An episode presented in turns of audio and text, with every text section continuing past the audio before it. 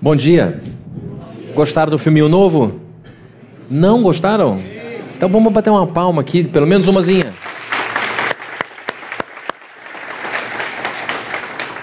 Muito bom ver o nosso sonho se tornando realidade. Nós começamos na última quarta-feira um período especial de novembro. Nós vamos ao longo do mês de novembro, toda quarta-feira, das 8 às 9 da noite, nós temos uma devocional especial aqui na igreja. A gente convida todo mundo para vir para um momento de adoração e uma reflexão bem singela, simples, ao redor de um texto bíblico para esquentar o nosso coração. E o objetivo é fazer aqui no terreno, aqui do lado. Nós temos uma, inclusive uma tenda armada aqui. Não foi possível fazer no último domingo por causa da chuva a chuva encheu o nosso terreno e como ainda não está totalmente nivelado, porque a obra ainda está nessa parte que não tem acabamento, a gente teve muitas poças grandes e isso atrapalharia bastante a reunião, inclusive o uso de alguns equipamentos. Então a gente fez aqui dentro, ou seja, com chuva ou sem chuva, nós teremos sempre, ao longo do mês de novembro, esse período de devocional das 8 às 9 da noite. Ah, não vim a primeira, posso vir na segunda? Claro. A gente pode trazer criança? Pode trazer. Não tem departamento infantil, seu filho pode ficar aqui e durante o, o, nosso encontro, nosso devocional, ele pode participar também, tá bom? Então espero vocês na próxima quarta-feira. Falamos sobre o rei Asa, sobre alguma, algumas características da vida dele, foi muito bom para quem esteve aqui. Tivemos quase 80 pessoas presentes, a gente quer chegar aí ao maior número possível, porque a gente vai orar pelo terreno, a gente vai pedir a Deus que abençoe esse lugar, para que você veja que esse lugar é seu também, tá bom? E agora eu quero é, também dizer que estou muito feliz com quem está acompanhando esse nosso encontro aqui através da transmissão. A gente se esforça para que vocês tenham uma experiência maravilhosa. Vocês que estão em casa, no trabalho, onde vocês estiverem assistindo esse culto, que Deus te abençoe muito. Aqui é, em Niterói ou em qualquer lugar do Brasil, do mundo, a gente sabe que tem gente assistindo a nossa reunião em todos os lugares desse planeta. Então, a gente está muito feliz com vocês aqui. Vamos então agora ao texto de hoje, que continua sendo a oração do Pai Nosso. E a gente está olhando para essa oração e entendendo que ela é uma estrutura muito importante que organiza a nossa vida como um todo. E eu quero então mais uma vez ler com vocês o Evangelho de Mateus, capítulo de número 6. Nós vamos ler do verso 5 e agora nós vamos até o verso de número 15. Nós precisamos desses dois últimos que não estavam sendo lidos é, é, até aqui. Diz assim a, a passagem: E quando vocês orarem, não sejam como os hipócritas. Eles gostam de ficar orando em pé nas sinagogas e nas esquinas a fim de serem vistos pelos outros. Eu asseguro que eles já receberam a sua recompensa. Mas quando você orar, vá para o seu quarto, feche a porta e ore a seu pai que está em secreto. Então seu pai que vem em secreto o recompensará. E quando orarem, não fiquem sempre repetindo a mesma coisa como fazem os pagãos. Eles pensam que por muito falarem serão ouvidos. Não sejam iguais a eles, porque o seu Pai sabe do que vocês precisam antes mesmo de o pedirem. Vocês orem assim: Pai nosso que estás nos céus, santificado seja o teu nome. Venha o teu reino. Seja feita a tua vontade, assim na terra como no céu. Dá-nos hoje o nosso pão de cada dia. Perdoa as nossas dívidas, assim como perdoamos aos nossos devedores. E não nos deixes cair em tentação, mas livra-nos do mal. Porque teu é o reino, o poder e a glória para sempre. Pois se perdoarem as ofensas uns dos outros, o Pai Celestial também perdoará vocês. Mas se não perdoarem uns aos outros, o Pai Celestial não perdoará as ofensas de vocês. Só até aqui. Deus, muito obrigado por essa igreja absolutamente cheia. Obrigado por esse povo querido que está aqui, gente que traz é, seus filhos, que traz sua família, que está aqui celebrando o primeiro dia da semana com um culto a Ti. Que o Senhor abençoe e honre o esforço dessas pessoas. Obrigado por cada pessoa que trabalha, que serve nessa igreja como voluntário. Obrigado por cada pessoa que nem aparece nesse salão, mas está aqui agora cuidando dos nossos filhos, para que nós possamos ter cuidados. Que em nome de Jesus Tu recompenses cada um desses obreiros e obreiras que fazem isso acontecer. Que o Senhor abençoe a quem com entusiasmo está nesse momento atrás de uma tela ouvindo essa palavra. Que o nosso coração seja guardado de todo sequestro da preocupação, de todo sequestro, de todo rapto de ansiedade e que a nossa mente esteja focada no Senhor e que esse seja um tempo de investimento em nós. Que nós possamos investir em nossa vida, olhando para Ti e depreendendo dessa palavra as lições que nós precisamos para o nosso dia a dia. Em nome de Jesus, nós oramos com a certeza de que esses ambientes onde a Sua palavra está chegando, esses ambientes estão guardados pelo sangue do Cordeiro, que todo mal seja repreendido em nome de Jesus. Nós queremos total liberdade espiritual para falar aqui, Senhor, e que o Senhor repreenda o mal, o espírito imundo que possa estar importunando alguém. Nós repreendemos em nome de Jesus, pelo poder que há no nome do nosso Salvador Jesus. Amém. Amém. Com quanta, com que frequência, deixa eu levantar, abaixar um pouquinho esse banco, porque eu não sou tão alto assim. Pronto. Com que frequência você costuma pedir perdão às pessoas? Com que frequência você costuma pedir desculpas a alguém? E com que, e com que nível de verdade, sinceridade você faz isso? Porque às vezes a gente faz de uma forma muito displicente, desinteressada. Desculpa aí, me perdoa pelo que eu fiz. Sendo que a gente talvez precisasse parar com um pouco mais de atenção, um pouco mais devagar, olhando nos olhos da pessoa e de fato pedindo desculpas, pedindo perdão. Esse é um assunto bastante delicado, tanto que o apóstolo Pedro fez uma pergunta assim: mas quantas vezes eu preciso perdoar uma pessoa num dia, meu Deus? Porque era um homem muito impetuoso. E o Senhor falou 70 vezes 7. Faz a conta aí, eu fiz teologia, não sou bom de matemática. Mas a verdade é que esse é um assunto bastante delicado. E não só é delicado para quem tem que pedir perdão, mas é delicado para quem precisa liberar o perdão. Porque às vezes a gente fica tão preso à mágoa que a gente sente no direito de sentir raiva da pessoa pro resto da vida. É o meu direito ficar com raiva dessa pessoa. É o meu direito querer que ela morra. É o meu direito querer que ela tenha dor de dente todos os dias. É o meu direito que ela dê topada no cantinho com o dedinho todas as semanas, está melhorando, bate o outro. A minha cabeça trabalhando. Não sou eu, não. Entendeu? Nossa, Fabrinho está demais hoje, cheio de irritação. Mas a verdade é que o perdão é um, é um assunto delicado, bastante difícil. Algumas pessoas não querem nem conversar sobre isso.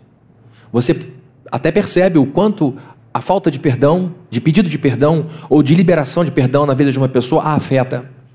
Ela, ela chegou ao ponto de ter somatizado questões para o seu próprio corpo. A, a, doença psicossomática é a doença que começa na psique, na alma, e que se somatiza, se encarna, porque soma no grego é carne. Então, as pessoas que somatizam, que encarnam um problema psíquico, às vezes vão empobrecendo a própria vida e ela vai achando que a origem do seu problema não tem nada a ver com a mágoa que ela carrega no coração, com liberação do perdão que não aconteceu. E a gente sabe que algumas doenças sérias acontecem conosco por causa de sentimentos, de emoções mal resolvidas na cabeça. É aquela pessoa que não percebe o quanto um problema de mágoa intoxica o seu corpo, o quanto aquilo lhe maltrata. Então, queridos, quando Jesus aborda na oração do Pai Nosso a questão do perdão, mais uma vez ele mostra a importância de um assunto e a sabedoria que ele tinha. A oração do Pai Nosso é pequenininha, não tem mais que 70 palavras. É uma coisa breve, sucinta, compacta. E Jesus consegue colocar ali um extrato tão poderoso que dessa pequena oração a gente estrutura a vida toda.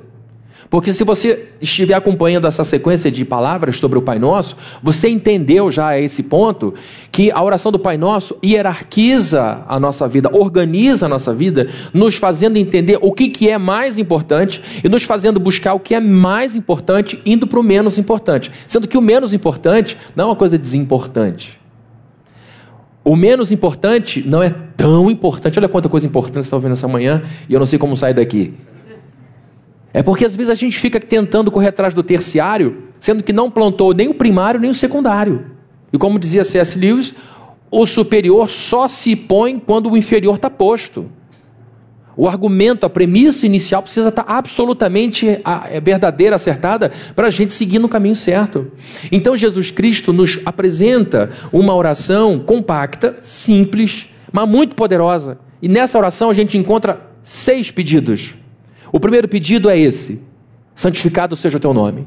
A primeira coisa que deve ocupar a nossa vida, porque não é, Jesus não está ensinando só a gente a orar, a falar com Deus, Ele está ensinando a gente a viver. Jesus está ensinando a gente a viver.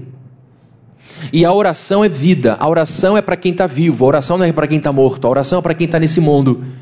E quando a gente se coloca diante de Deus, a gente se coloca diante da pessoa mais importante e em oração a gente costuma colocar as coisas mais importantes para a gente. A gente costuma colocar logo as coisas mais urgentes na frente. E o Senhor então diz o seguinte: se vocês querem orar, e no livro de Lucas existe um pedido sendo feito de um dos discípulos, Senhor, nos ensine a orar. Ele vai ensinar a orar a oração do Pai Nosso. É outro contexto. Só que lá em Lucas a oração está mais compactada. Eu fui para Mateus porque ela é mais ampla. E quando Jesus começa a dizer o seguinte: olha, já que vocês vão orar, vocês vão pedir, peçam nesta ordem. Não alterem esta ordem, porque se alterar, o resultado vai ser diferente. Primeiro pedido que vocês têm que fazer é para que o nome de Deus seja santificado. O segundo é para que o seu reino venha, para que vocês sejam obedientes ao, ao, aos princípios de Deus, à ética de Deus. O terceiro pedido é para que a vontade dele seja feita antes da sua, em primeiro lugar. Ele deixou o exemplo no Getsemane. Eu não quero ir para a cruz, mas se o Senhor quiser que seja feita a sua vontade, não a minha. O quarto pedido é que o pão chegue. O pão chegue em quarto lugar. Quantas vezes a gente não faz o inverso? Começa com o pão, Senhor, o Senhor é lindo, mas eu quero te pedir o pão de hoje. Normalmente, a gente vai se preocupar com a santidade do nome de Deus, com o bom testemunho que dá. Se se preocupar com isso, é lá depois, quando na verdade tudo começa com o nome de Deus. Qual é o primeiro mandamento, queridos? Tem a ver com Deus. Nos dez mandamentos, a gente não pode fazer imagem de Deus, a gente não pode usar o nome de Deus em vão. os dez mandamentos não começam conosco. O não cobiçarás, não furtarás, não dirás falso. Está lá depois da gente falar de Deus. É assim na Bíblia toda. Tudo começa com Deus. E nós cristãos entendemos isso. Jesus sempre apontou para Deus, nunca apontou para Ele.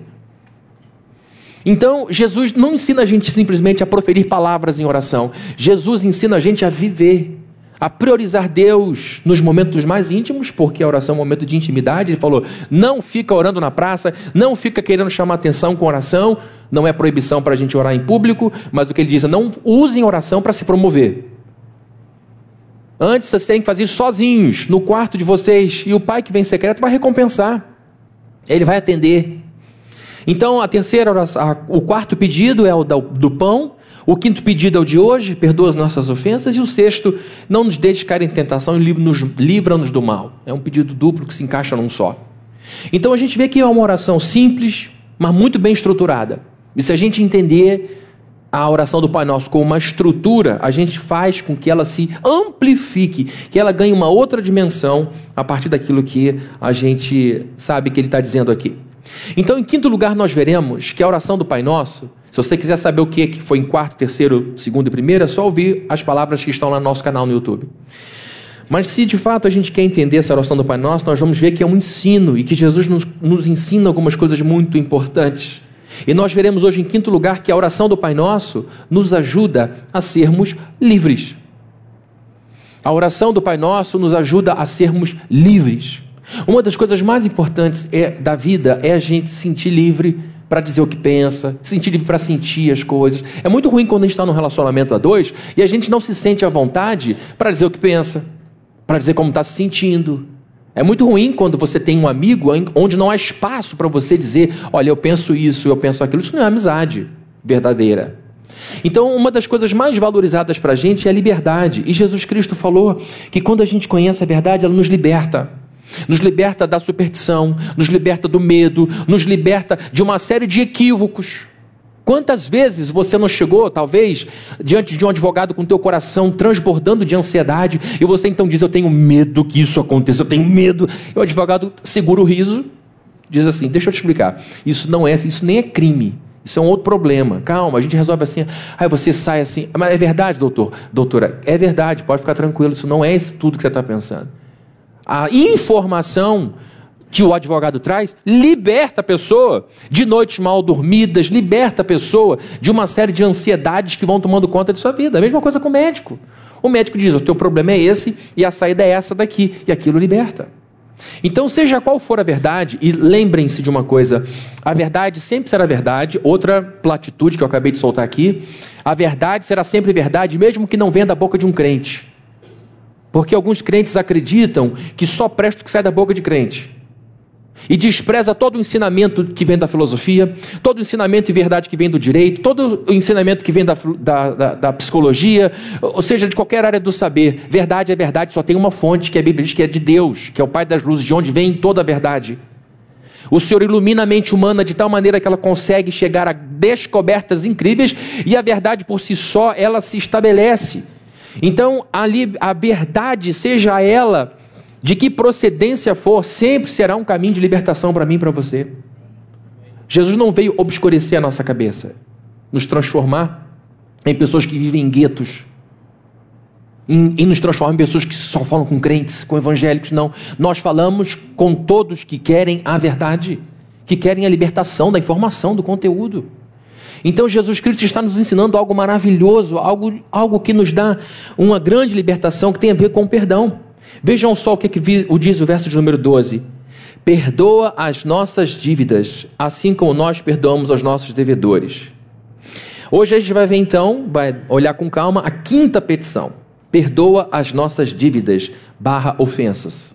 Tá bom? São sinônimos. Uma vez eu li um artigo de um psiquiatra que foi muito, muito enriquecedor para mim. E uma, e uma informação que ele trouxe ali foi bastante é, importante para guardar e levar para a minha vida. Ele disse o seguinte: Nossos melhores momentos na vida costumam ser ao lado de pessoas. É isso, não é? Continua ele. Paradoxalmente, os nossos piores momentos costumam ser ao lado de pessoas. Não é? É assim. Se você para para lembrar de momentos maravilhosos, você vai lembrar lá de uma viagem com um filho, de uma viagem com, com a, a sua mãe, alguém. Olha o banco baixando. Ele tem que ir devagarinho para não passar vergonha e virar meme. É, a, você para para pensar: nossa, que saudade que eu tenho de tal lugar. É porque naquele tal lugar tinha uma pessoa que estava super feliz com você do seu lado. Eu viajava muito para a conferência é, sozinho, até que chegou um ponto é, Viviane, poxa, você está viajando muito. Eu falei, não, mas eu tenho que trabalhar, mas eu fico aqui com as crianças, aquela história. Né? Mas eu também estou trabalhando, tá nada, você está saindo, você está visitando. Eu me distraía realmente muito, mas ficava muitas vezes pensando, poxa, faltava Viviane aqui, faltava Camila aqui, faltava Felipe aqui. Então, nossos melhores momentos costumam ser perto de pessoas, mas nossos piores momentos também têm a ver com pessoas. Lembra aí da, da, da, dos traumas que você teve? Do bullying que você sofreu na escola, que até hoje ecoa na sua cabeça? Daquele garoto, me perdoe a palavra, nojento, que ficava no seu pé o tempo inteiro, você odeia ele, fica doido para saber como é que está falando. Tomara que ele esteja sofrendo todo o mal que me fez lá na quadra do colégio, Oswaldo Cruz. Olha, me entregando aqui. Cadê minha água? Fiquei até com a boca seca quando eu lembrei dele.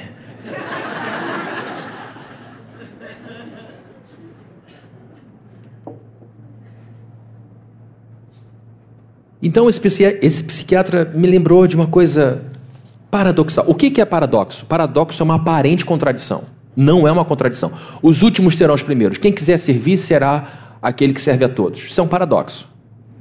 Se eu tenho no ser humano os meus melhores momentos, eu tenho também nesse mesmo ser humano os meus momentos mais tristes.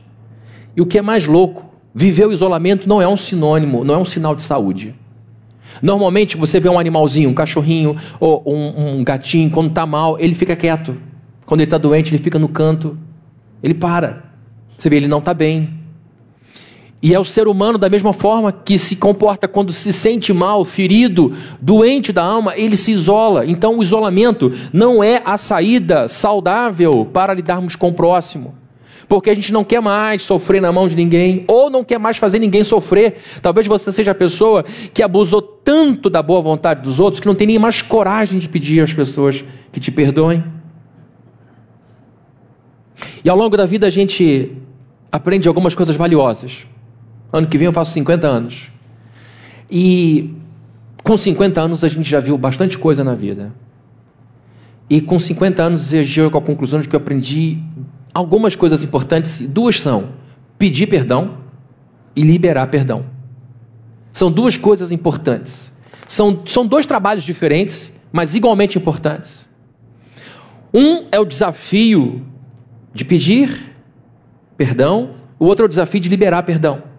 E todo mundo aqui já passou por essa situação, de ter que pedir perdão ou de liberar perdão. Seja para alguém da família, Não, minha família é blindada. Mentira, tá? Não, é não. Todo mundo aqui tem família sabe o que é isso. É desafio, é relação muito próxima. Todo mundo aqui em algum momento teve que pedir desculpas, perdão a alguém no trabalho, teve que liberar perdão para alguém no trabalho, na igreja, na escola, no grupo de amigos, ou seja, o assunto do perdão é universal. Se eu fosse falar aqui de iates e helicópteros, vamos conversar sobre iate. Como é que é o seu iate e o seu helicóptero? Quem, quem tem helicóptero aqui levanta a mão que eu estou doido para dar uma volta. Agora, fala de perdão, quem teve aqui que já perdoou, pode levantar a mão. Aí fica no lado, ah, eu fui magoado. Você vai levantar com perdão, com orgulho. Quem aqui já teve que perdoar, levanta a mão. Todo mundo. Só quem não, só quem teve má vontade de levantar, mas sei que você também teve que pedir perdão. Estou ah, cansado, não precisa não. Esse é um assunto universal e que pode travar a gente, pode embolar a nossa vida, pode engrossar o caldo da nossa alma.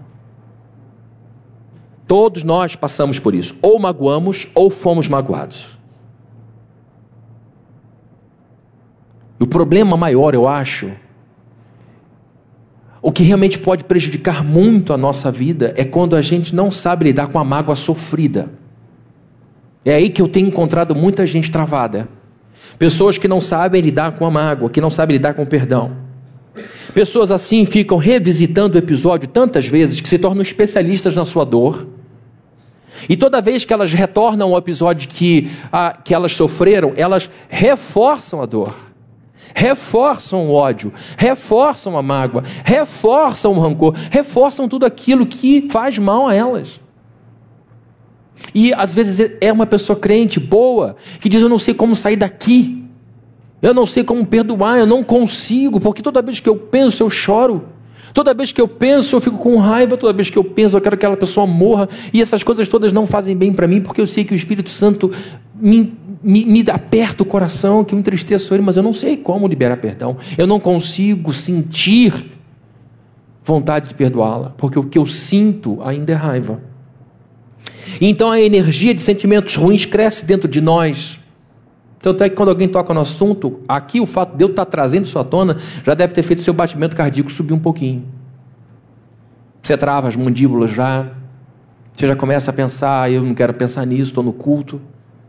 Isso nos faz assistir um filme de terror todas as vezes que a gente lembra do episódio. E a gente fica num ciclo de encarceramento em que a gente vai se tornando cada vez mais vítima da própria cabeça. Só que o perdão está associado ao maior símbolo da nossa fé, que é a cruz. Quando você olha para a cruz, a cruz diz muita coisa. A cruz fala sobre perdão, sobre amor, sobre misericórdia, mas está lá o perdão. Alguém tem dúvida de que a cruz expõe isso? Tá? Então, quando a gente olha para a cruz, a gente pensa no nosso problema, seja eu a pessoa que magoa, seja eu a pessoa que foi magoada, é um desafio. E, aqui, e quem está falando aqui é alguém que está aprendendo a viver, tá bom, gente? Eu preciso fazer uma pausa nesse momento, principalmente em respeito às pessoas que me conhecem muito de perto. As pessoas que me conhecem de perto sabem que eu, nesta vida, já causei tristeza em corações e também sofri tristezas no meu coração. Então eu sei exatamente o que é estar nas duas pontas da vara. Eu sei o que, que é ter que dizer: Você me perdoa? Você me perdoa de todo o coração? Tem gente que eu já chamei no gabinete aqui da igreja para pedir desculpas por um movimento mal feito, infeliz, por uma coisa dita que não devia ser dita. Mas também sei o que é estar na outra posição, de ouvir da pessoa dizendo: Me perdoe pelo que eu fiz. Então o perdão está no centro, não tem como a gente fingir que não viu o perdão. Está ali na cara do gol. E é uma coisa que incomoda, porque não se trata de uma opção. Ou você perdoa, ou você não perdoa, você escolhe. Não existe essa opção de não perdoar. O perdão é um dos assuntos mais centrais do cristianismo e costuma ser muito mal interpretado. Uma das razões para essa má interpretação da questão do perdão, do mau entendimento do perdão, é que está muito ligado aos nossos sentimentos. Eu só vou perdoar quando houver um apagamento emocional em mim. Tem que haver uma amnésia emocional. A pessoa ofendida diz que só vai perdoar quando parar de sentir raiva da pessoa, quando parar de sentir mágoa da pessoa. Isso é um problema. Porque a pessoa fica ofendida eternamente, porque ela está à espera de um sentimento forte, que é o sentimento da raiva, que ceda. Ela espera que a raiva ceda, ela espera que a mágoa diminua. Mas toda vez que ela lembra do episódio, ela só reforça esse incêndio. Ela só joga mais gasolina nesse coração. E porque a coisa é amplificada pela memória de um episódio ruim, e você vai se especializando, porque como disse a Edith Eva Egger, psicóloga, a gente aumenta aquilo em que presta atenção. A gente aumenta aquilo em que presta atenção. Presta atenção na minha mão. A gente aumenta aquilo em que presta atenção. Se você presta muita atenção na dor, é dor que você vai sentir. Se você presta muita atenção na crise, é, é crise que você vai sentir. Então, se você presta muita atenção nas palavras que a pessoa te disse, nos, nos golpes que ela te deu, em tudo que ela te fez, é isto que você vai amplificar. E como é que você consegue diminuir a dor, a mágoa, quando o que você só faz é reforçar com sua memória? Ou seja, eu estou num beco sem saída, eu nunca vou conseguir perdoar essa pessoa, porque quanto mais eu penso, mais certo eu estou. E não estou dizendo que você está errado no, na avaliação do que aconteceu. Talvez você tenha muita razão de estar tá triste pelo que aconteceu. De modo geral, a pessoa diz o seguinte: se eu ainda sinto essas coisas, esse ódio, essa raiva, se as minhas mandíbulas doem de tanto que eu aperto quando eu lembro, é sinal de que eu não posso perdoar é sinal de que eu não posso perdoar. Porque com esses sentimentos de raiva, o meu perdão não será sincero diante de Deus. Não é isso que passa pela cabeça da gente muitas vezes? Deus está vendo meu coração, eu não quero. E aí a gente põe no campo do emocional aquilo que pertence ao campo racional. A gente deixa para as emoções uma situação que a gente tem que debelar com razão, com pensamento, com reflexão, com decisão racional com obediência racional, porque é aí que muita gente tropeça na vida, é deixar a vida na mão das emoções. É aí que muita gente para na vida, porque é, é guiado, guiada por emoções e não por aquilo que ela sabe que ela tem que fazer. Se ela está muito motivada, se ela está muito alegre, ela se vê maratonista na cabeça, correndo os quarenta e tantos quilômetros de uma maratona, até que ela começa a prova. E aí a motivação, nesse barulho no hebraico, some. E ela não quer mais maratonar. Por quê? Porque ela vive à base de emoção. Agora, um atleta sabe que tem que treinar, que tem que dormir direito, que tem que comer direito, independente do que está sentindo. É assim que a gente é pai, é assim que a gente é mãe. É assim que a gente é um bom marido, uma boa esposa. Quando a gente se comporta conforme aquilo que a gente sabe o que é certo. Como um pai deve se comportar, como mãe deve se comportar, como o cônjuge tem que se comportar. E é a mesma coisa para o perdão. Se a gente ficar esperando a vontade de perdoar, tendo essa dificuldade de pensar no pensamento, tá, vamos lá, vamos ver se eu estou pronto para perdoar. Meu pai. Não, não dá. O que ele fez foi absurdo. Agora então que eu sou pai, aí que eu vejo que ele jogou fora, que ele chutou meu coração, que ele pisou, tripudiou. Não, não tem como. Vejam comigo Mateus 6, 14 e 15, que a gente vai projetar outra vez aqui. Finalzinho da oração, que ele fala desse tema, depois ele passa para o jejum. Pois, se perdoarem as ofensas uns dos outros, o Pai Celestial vai fazer o quê? Também perdoará vocês. Mas, leiam, leiam comigo. Não perdoarem o Pai Celestial. Vocês estão entendendo o que Jesus está falando? Se vocês não fizerem, aqui embaixo, não vai ser feito lá em cima. O que separa o homem de Deus é a ofensa moral do homem. A Bíblia diz que os pecados é que fazem separação entre nós e Deus. O pecado é um problema de desobediência moral. Cachorros, gatos, zebras, elefantes, aves, borboletas não estão destinadas ao inferno porque não são seres morais. Eu não tenho que pregar o evangelho para meu cão, por mais endemoniado que ele possa ser. Não posso. Não preciso, porque ele não é um ser moral. Ele não sabe o que é certo e errado. Os cães não estão separados de Deus, os gatos também não estão.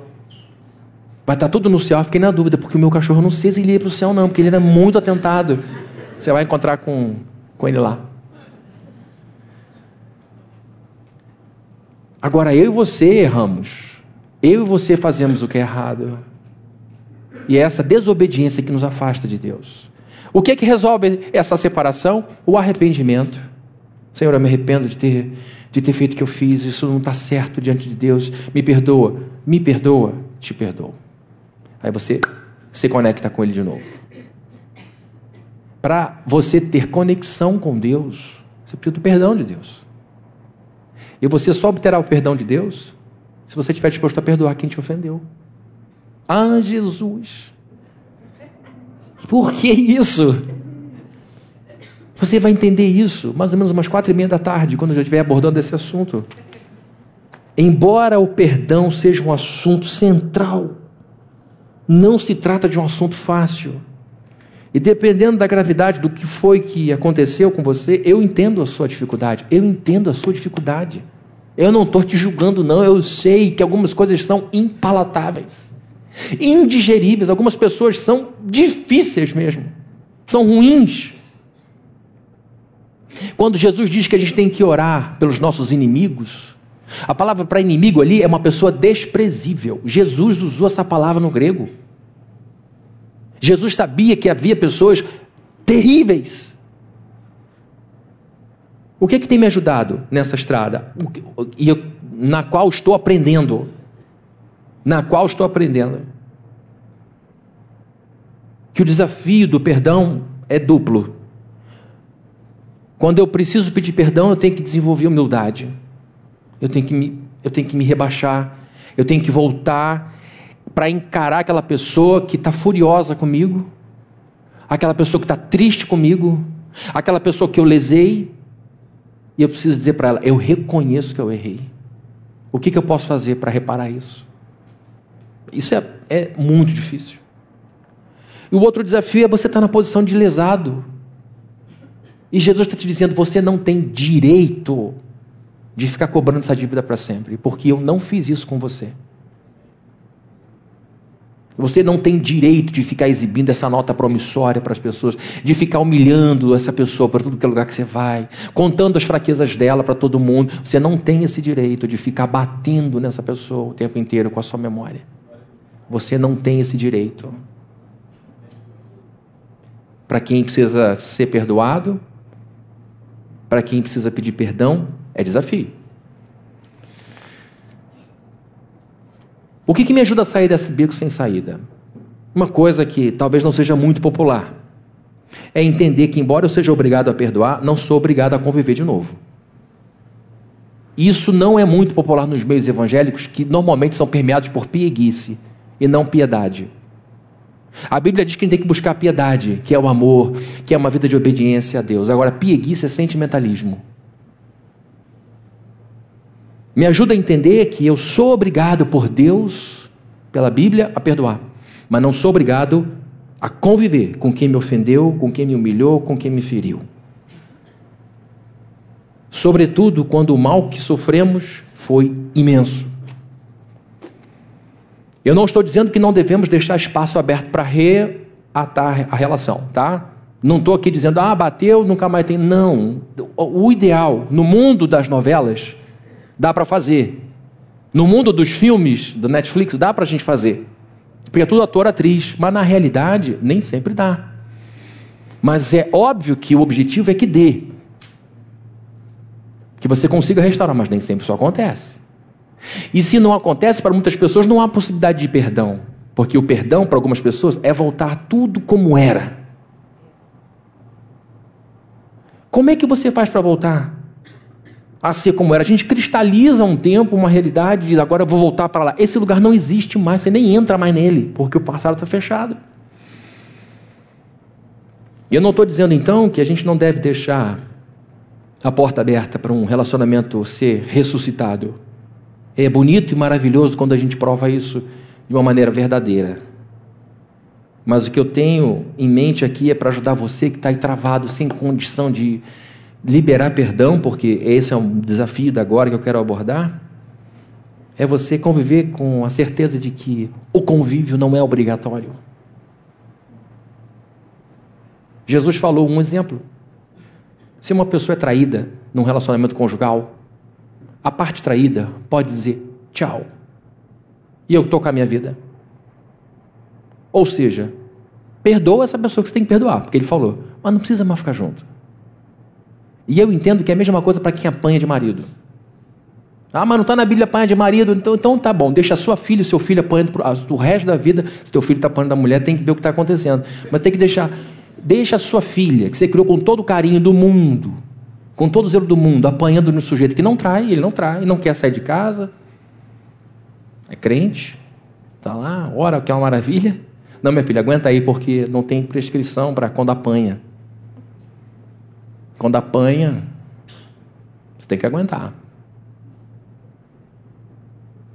Então, queridos, uh, o que a gente está vendo aqui é que o convívio é o ideal, o restabelecimento do convívio é o ideal, mas nem sempre isso acontece. E porque não volta a conviver, muita gente não consegue perdoar. E continua com um tumor dentro de si, com uma doença grave dentro de si. E é muito libertador entender que perdão e convivência são coisas diferentes. Como deve ser difícil pedir para voltar a conviver uma mulher que foi traída por sua melhor amiga que saiu com seu próprio marido? Para para pensar aí, porque uma coisa é você dizer, ah, mas Jesus é isso, Deus é aquilo, vamos para o mundo real que eu atendo aqui no gabinete e vejo na vida. Minha melhor amiga me traiu com meu marido, eles iam para o motel várias vezes e eu não estava sabendo de nada. Perdoa, perdoa. Agora volta a sair com ela. Hã? Como deve ser difícil voltar a conviver com um amigo que se deitou com a sua esposa várias vezes?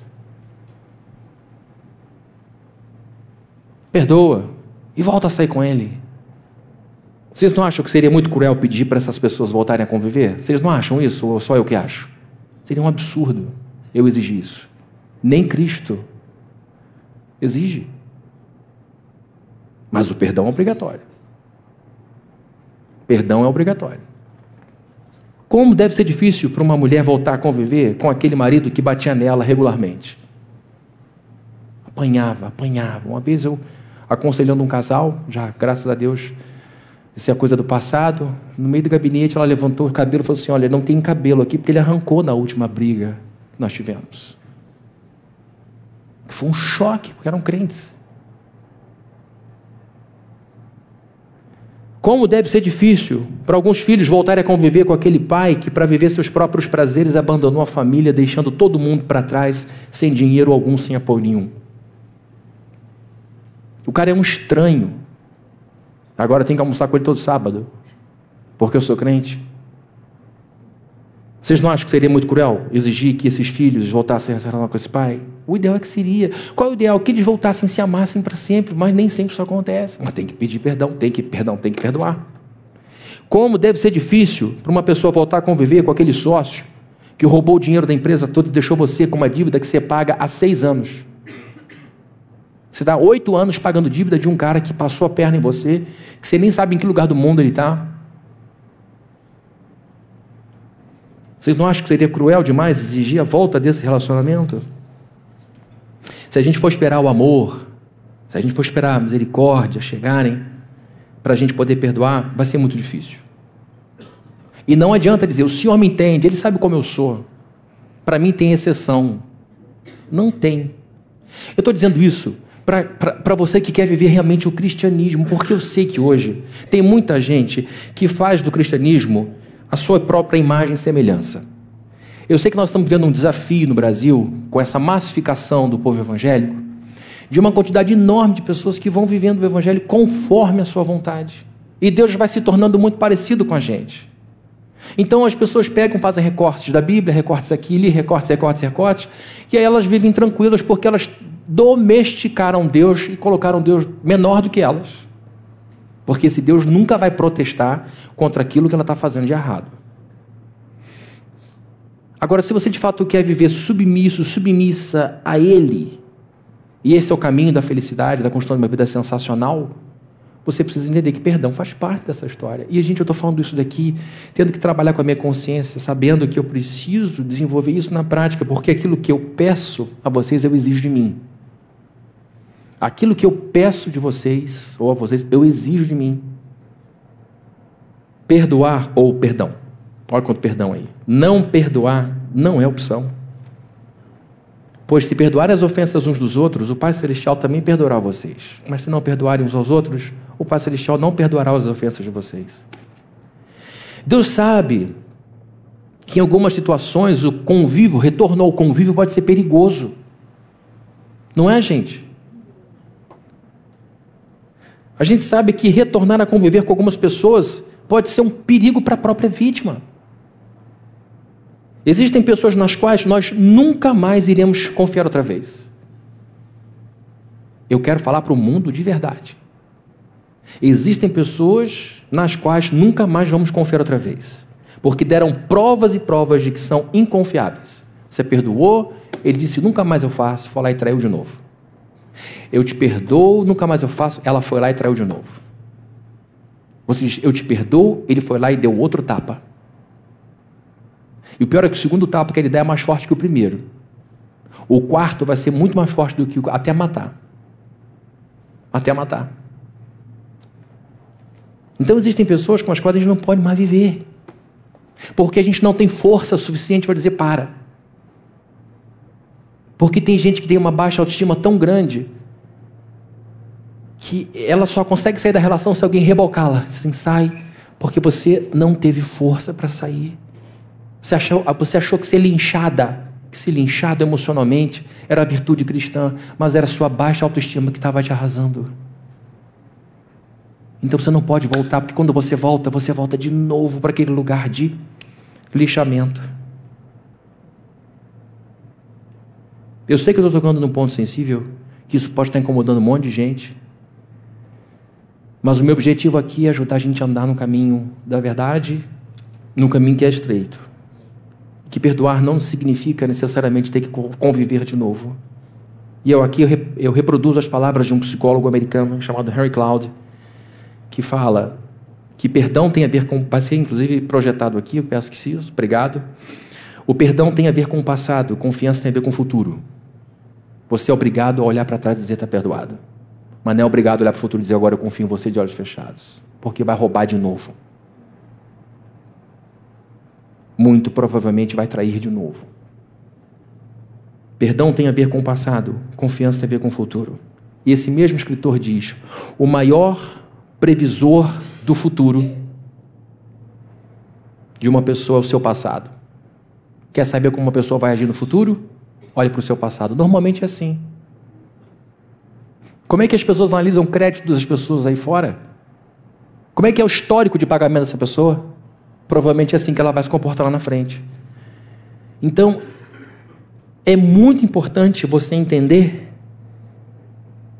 que o perdão precisa ser descolado do sentimento e que você precisa entender que para perdoar você não tem que obrigatoriamente voltar a conviver, porque eu sei que isso impede você de ser de fato feliz. Ah, você está falando aqui que ninguém muda, e Jesus? Jesus muda, claro que muda.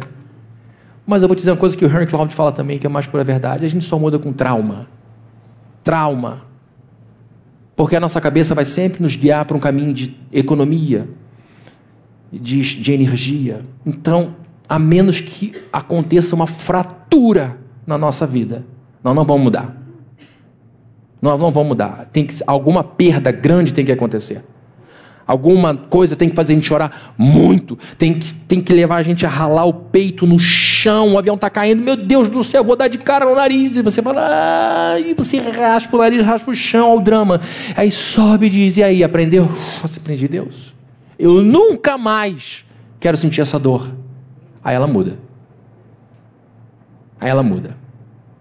Por que, que os nossos filhos continuam abusando às vezes da gente? Porque a gente não muda em relação a eles. Por que, que você não muda? Porque o pai tem que mudar primeiro para o filho mudar. Que a mãe tem que mudar primeiro para o filho mudar. Senhor, muda o coração do meu filho. Deus, não vou mudar o coração do seu filho. Senhor, faz meu filho. Não vou mudar. É você que tem que mudar. Por que, que meu marido não me respeita? Porque você não se respeita, provavelmente. Fez uma, não faz a segunda.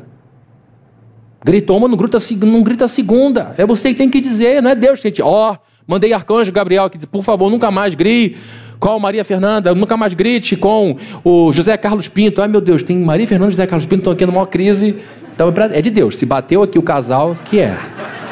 Não vou nem tentar justificar se bateu o casal. Maria Fernanda e José Carlos Pinto é realmente de Deus esse negócio. Não é mandar anjo, é você dizer, não faça mais isso comigo. Senão você vai sozinho para esse negócio.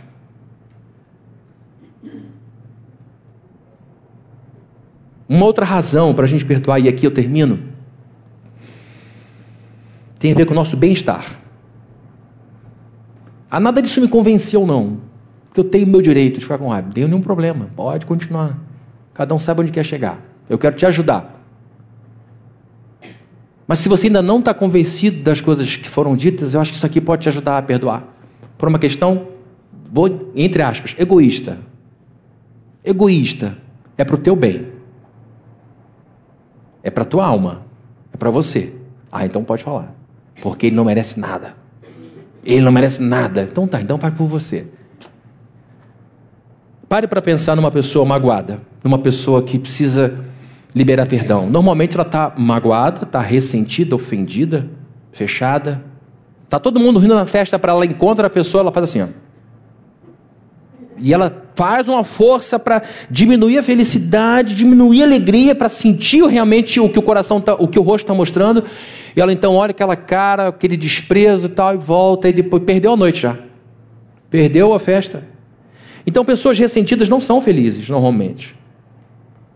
Pessoas magoadas não costumam ser contentes com a vida porque falta alguma coisa. Falta eu ver a minha vingança realizada.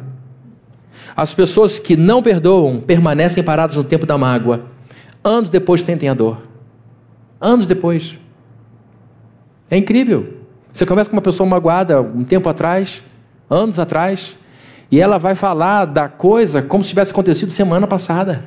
Ela parou naquilo, ela não conseguiu dar conta da vida. Ela até dá conta, faz as coisas, mas existe uma parte significativa do seu coração que está estacionado num lugar ruim. Ruim. Pessoas que não perdoam se tornam vingativas, sonhando com o sofrimento dos seus algozes, e assim elas vivem encarceradas na prisão do rancor. Não conseguem liberar perdão e elas acabam sendo penalizadas. E aí vem o sábio Jesus e põe sobre nós um fardo terrível. Senhor, Senhor, não me peça isso, por favor, ah não, Jesus, por que, que eu não faltei o culto hoje? Por que, que eu não faltei o culto hoje? E ele vem então, com toda a autoridade e doçura dele. E as pessoas vêm orando, sim, sim.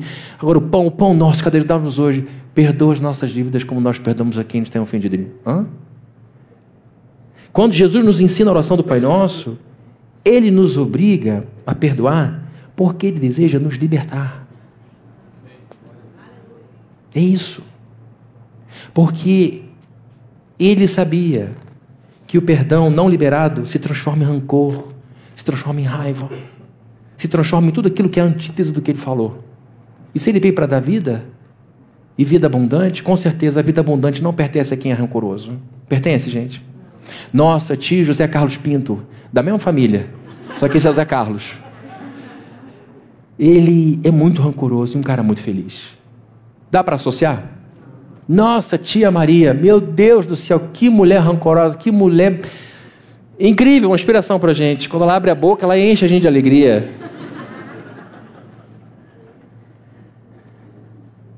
Quando Jesus diz, perdoem para que vocês sejam perdoados, Ele está dizendo assim: se libertem. Se libertem. Jesus não foi para o céu e deixou lá em cima, ah, agora eu vou perdoar quem me maltratou. Na cruz ele já saiu, já saiu perdoando. Com os anos eu aprendi algumas coisas. Que o machucado machuca. Que o oprimido oprime. Que o atormentado atormenta. Mas também aprendi com os anos que o amoroso ama, que o perdoado perdoa e que o livre liberta.